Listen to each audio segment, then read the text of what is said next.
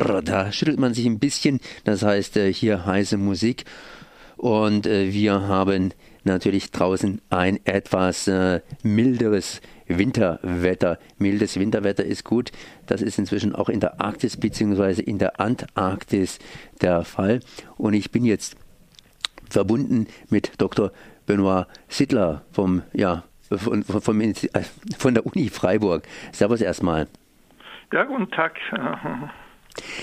Vor kurzem, sprich ja äh, tatsächlich vor kurzem, war in am Bodensee hier ein ja, ein Seminar, ein äh, größeres Seminar, die Arktis im Griff des Klimawandels. Und dazu können Sie sicherlich was erzählen. Das heißt, Sie untersuchen den Klimawandel aus Freiburg heraus in der Arktis und da haben sie ganz possierliche Tierchen, die sie verfolgen, sprich die Lemminge. Und über die Lemminge weiß man nur, weiß ich zumindest nur, dass es da immer mal wieder diese riesigen Züge gibt, sprich äh, ein Lemming hinter dem anderen und die stürzen sich dann wie wild ins Wasser und wissen nicht so richtig warum. Aber die Lemminge, die scheinen es in sich zu haben. Was haben sie mit den Lemmingen zu tun, beziehungsweise wie sieht es denn aus überhaupt in der Arktis oder auch Antarktis, das wäre ja sozusagen der Südpol äh, und dem Klimawandel? Ja, also in der Tat forschen wir eigentlich in der Arktis und äh, der Lemming ist unser Hauptuntersuchungsobjekt. Lemminge sind diese äh, Wühlmäuse aus dem hohen Norden, bekannt eben durch die Legende des äh, Selbstmordes, aber als Biologe hatten wir natürlich unsere Bedenken, ob da, sowas überhaupt möglich ist. Und um das zu dokumentieren, haben wir ähm, ein Langzeitprojekt in Grönland ins Leben gerufen wo wir diese Lemminge und auch die Wechselbeziehung zu ähm, der Umwelt und zu den anderen Tierarten untersuchen. Und in dem Zuge haben wir auch natürlich jetzt Beobachtungen gemacht, da das Untersuchungsgebiet in Grönland liegt, die für den Klimawandel relevant sind. Aber diese Lemminge, das sind doch eigentlich relativ possierliche Tierchen. Was haben denn die ganz konkret mit dem Klimawandel zu tun, beziehungsweise inwiefern zeigen sie den Klimawandel an? Ja, Lemminge sind eben, die leben in den äh, Tundren, diese nördlichen baumfreien Gebieten, Zonen und sind bestens an ein Leben, einen, diesen kalten Lebensraum angepasst. Kalten Lebensraum, das heißt auch neun Monate pro Jahr schneebedeckt und unter anderem äh, tun sie sich vor allem im Schutz der Schneedecke fortpflanzen. Und sobald sich die Schneeverhältnisse äh, verändern, sind natürlich auch die Lemminge betroffen. Das heißt, äh, wenn es weniger schneit, gibt es weniger Lemminge, weil sie sich unter dem Schutz der Eisdecke ähm, ja, vergnügen. Ja, es, ist dann so, wenn die Schneebedeckung kürzer ist als normal. Normalerweise ist es äh, so, dass die, die äh, das Gebiet ab September bis in den Juni schneebedeckt ist. Und alles passiert dann für die Lemminge im Schutz der Schneedecke. Und sobald sich die Verhältnisse verändern, das heißt, entweder kommt der Schnee zu spät oder geht, schmilzt wieder zu früh im Frühjahr, dann ist die Zeit, wo sich die Lemminge im Schutz der Schneedecke wohlfühlen können, viel, viel kürzer. Und das äh, hat Einfluss auf deren Fortpflanzungserfolg und so weiter. Und daraus wiederum kann man den Klimawandel dokumentieren. Ja, äh, ich meine, äh, Lemminge zählen zu den Indikatoren des Klimawandels und vor allem von den Lemmingen hängen ja äh, eine ganze Reihe von Fressfeinden ab, wie zum Beispiel äh, vor allem Hermeline, aber auch Schneeeulen und Polarfüchse. Und äh, sofern dann, wenn Lemminge seltener werden, geht es auch diesen Fressfeinden schlecht. Ich habe jetzt immer gedacht, äh, so ein Lemming, der frisst ja Gras bzw. sonstige Sachen, also Pflanzen vor allen Dingen. Äh, wenn er jetzt mehr davon hat, könnte er sich auch mehr vermehren. Das heißt, die Periode, die Vegetationsperiode dürfte sich ja an in Grönland ausdehnen. Ja, das könnte man denken. Und in der Tat natürlich kann es sein, dass die äh, verfügbare Pflanzenmasse jetzt zunimmt. Aber äh, der Lemming ist vor allem im Sommer ist er den Fressfeinden dann so, äh, so umso mehr ausgesetzt, wenn er sich draußen im Freien aufhält, wo er praktisch eine leichte Beute ist für Schneeeulen und Füchse. Daher zieht der Lemming sozusagen äh, vor, länger sozusagen äh, mehr Monate im Schutz der Schneedecke zu leben, wo er wenig von diesen Fressfeinden zu befürchten hat. Und er nährt sich wohl unterm, unter der Schneedecke von irgendwelchen alten Gräsern, die da im Sommer gewachsen sind. Trifft zu, ja. Eben von den Gräsern, die dann halb zugefroren sind, die er dann aber in, in seinem Höhlensystem unter der Schneedecke praktisch äh, zugänglich hat. Mal abgesehen vom Lemming gibt es natürlich noch diese Fressfeinde, die Sie erwähnt haben. Was ich nicht gehört habe, war da der Polarbär, sprich der Eisbär. Das heißt, der fällt da total flach, der kann nicht von den Lemmingen profitieren. Ja, die Eisbären sind äh, eigentlich Meeresbewohner, äh, leben die meiste Zeit auf dem zugefrorenen Meer. Aber inzwischen zieht sich ja das Eismeer auch immer mehr zurück. Also die Eisbedeckung auf dem Meer äh, nimmt ab und dementsprechend hat der Eisbär immer schwerer an seine Hauptbeute, die Robben, ranzukommen. Und dann bleibt ihm keine andere Option übrig, als an Land zu kommen. Und an Land äh, hat, findet er keinen gut gedeckten Tisch. Das heißt, er kommt gar nicht an die, an, an die Lemminge letztendlich ran äh, an die Lemminge sozusagen, äh, vielleicht schafft er es mal oder äh, zunächst die Lemminge sind so selten man, manchmal, dass er kaum Beute machen würde und die Lemminge leben halt im, im Sommer in Höhlen, wo sie auch nicht so direkt zugänglich sind.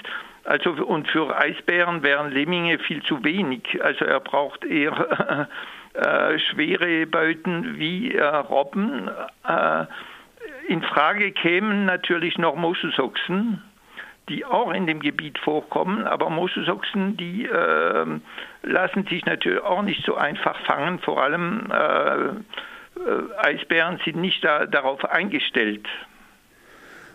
Wenn man jetzt hier das Klima natürlich am Nordpol betrachtet, dann äh, denkt man natürlich selbstverständlich an den Nordpol, aber wir denken uns auch an uns selber. Der Nordpol, der wird ja auch erwärmt, oder besser gesagt, äh, Europa wird erwärmt durch den sogenannten Golfstrom. Beim Golfstrom gibt es auch wiederum eine ganz, ganz komische Geschichte. Das heißt, wenn es hier wärmer wird, wird es auf der anderen Seite in Europa kälter. Wie hängt denn das zusammen? Ich dachte immer, wenn wir Klimaerwärmung haben, dann müsste es bei uns auch wärmer werden, sprich irgendwann mal tropisches Klima hier in Europa. Also mit dem Golfstrom ist es so, dass äh, wir in Europa verdanken eigentlich die verhältnismäßige Milde dem Golfstrom. Das heißt, der Golfstrom ist eine Art Wärmepumpe, bringt war, war, warmes Wasser aus der Karibik nach Norden. Und äh, das erklärt, dass wir in Westeuropa, sogar bis nach äh, Skandinavien, ein mildes Klima haben. Anders ist es auf der anderen At Atlantikseite, äh, wo es viel, viel kühler ist. Sollte sich jetzt aber äh, in, äh, in dem Gulfstream irgendwas ändern, dass er seine Route verändert und nicht mehr bis nach Europa kommt, da könnten wir böse Überraschungen äh, umgekehrt haben. Was heißt das konkret? Also wenn der Geldstrom nicht mehr bis nach, äh, bis nach Westeuropa käme und äh, viel früher oder aufhören würde, also diese äh, warmen Oberflächengewässer, dann äh, würde es bei uns, äh, könnte es ungemütlich werden. Woraus kann das resultieren? Ich meine, es heißt ja immer wieder, das Klima wird wärmer, im Durchschnitt zumindest. Und äh, da könnten wir uns ja zum Beispiel durch die Luft äh, die Wärme reinziehen. Ja, wobei da äh, streiten sich auch noch die Wissenschaftler, wie sich das auswirken würde. Vor allem äh, natürlich, ich meine, äh, der Gulfstream hängt von, von der, vom warmen Wasser ab, äh, das an der Oberfläche des Ozeans fließt. Aber sobald sich dieses äh, sich da eine Änderung stattfindet, dann äh, ist es fraglich, ob überhaupt über die Luft noch Wärme nach, genügend Wärme nach Europa kommen könnte. Das heißt, das ganze Klima, die ganze Klimakette oder die ganze Klimapumpe äh, wird sich dann total ändern und man müsste total neu justieren, das heißt sich neu orientieren. Oder gibt es da schon entsprechende Modelle, wie sich das Ganze entwickeln könnte zumindest? Es gibt Modelle, um die äh, versuchen, das äh, aufzuzeigen, wie sich das ändern könnte, aber die sind so unsicher äh, und auch die Zeitspannen, wo das äh, stattfinden, da gibt es sehr, sehr viele Unsicherheiten. äh, wie sich das verändern würde. Ich meine, alles gerät aus den Fugen, aber in welche Richtung äh, was die Meeresströmungen anbelangt, da ist man äh, erst am Anfang, da kennt man sich, hat man noch nicht genügend Daten, um da überhaupt das richtig äh, in den Griff zu kriegen. Sie zumindest beobachten die Lemminge. Was haben Sie da festgestellt? Welche Relevanz hat Ihre Forschung an diesem Bioindikator für die Forschung in der Arktis? Ja, also äh, bei den Lemmingen zeigt sich also auch ein äh, Zusammenbruch der äh, äh klassischen Lemmingzyklen.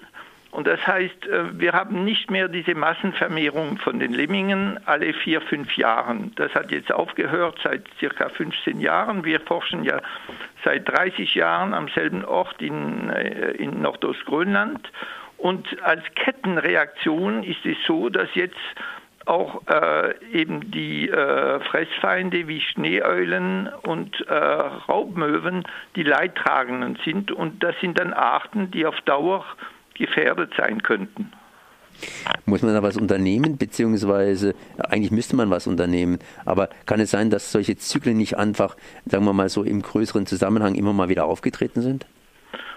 Äh, ich meine, allgemein äh, natürlich äh, die, äh, die Eiszeiten, da weiß man, dass die in, in größeren Zeitraumen äh, natürlich passiert sind, von Zehntausenden von Jahren, wo es äh, zwischendurch viel kälter war und dann wieder wärmer. Aber was wir jetzt erleben, das ist so krass innerhalb von wenigen Jahrzehnten äh, kommt es äh, zu solchen äh, Änderungen und äh, das scheint einmalig zu sein.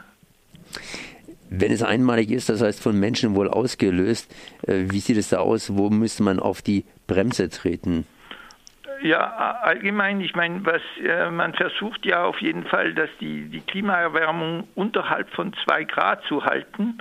Aber äh, schon da hat man Probleme, das überhaupt äh, da einzuhalten und alles, wo in unserem alltäglichen Verhalten müsste man sich da äh, ändern. Natürlich auch die Energiewende. Äh, es gibt so viele äh, Punkte, wo man ansetzen müsste, um äh, wenigstens diese zwei Grad Erwärmung nicht zu überschreiten.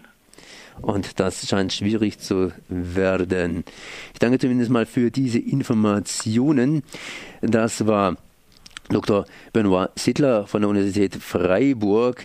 Äh, ja, er ist beschäftigt beim deutsch-französischen Grönland-Projekt und erforscht das Leben der Lemminge unter dem Stichwort Klimawandel. Ich danke zumindest mal für dieses Gespräch. Auch danke und auf Wiederhören.